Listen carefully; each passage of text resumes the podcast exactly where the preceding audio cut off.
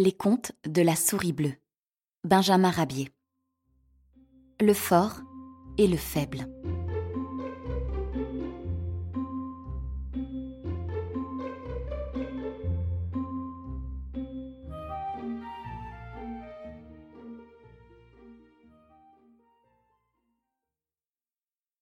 Serpolet était un petit lapin qui pensait. Il vivait navré, écœuré, angoissé de tout ce qu'il voyait autour de lui. Tout se résumait à cruauté et massacre. Les faibles étaient dévorés par les forts. Les grenouilles mangeaient les mouches sur l'eau des étangs. Les canards mangeaient les grenouilles. Et les renards mangeaient les canards. On n'arrivera donc jamais à faire cesser ces tueries si barbares? Dit un jour Serpolet à Martin, un brave bonhomme d'ours qui passait aux yeux de toutes les bêtes de la région pour être un sorcier. Tu as raison, petit. Aussi vais-je m'employer à faire cesser cet état de choses. Dès demain, je vais commencer par parler au renard. Va en paix.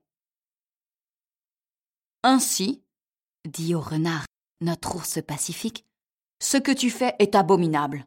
Pourquoi ne te contentes-tu pas, comme moi, de vivre de fruits et de miel? Que voulez-vous, Martin? répondit le renard. Mes parents ne m'ont appris qu'à me nourrir de chair fraîche. Tu abuses de ta force. C'est mal.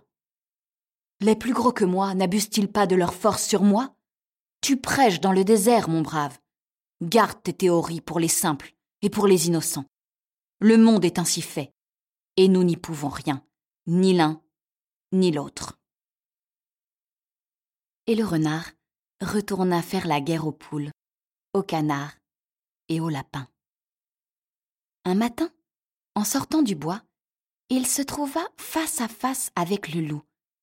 Et, comme le loup était le plus fort, il sauta sur le renard et le mangea.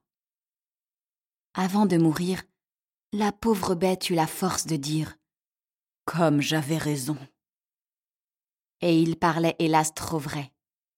À peine avait-il rendu le dernier soupir qu'à deux pas de lui, un canard coursait une grenouille dans l'herbe, la saisissait et la dévorait.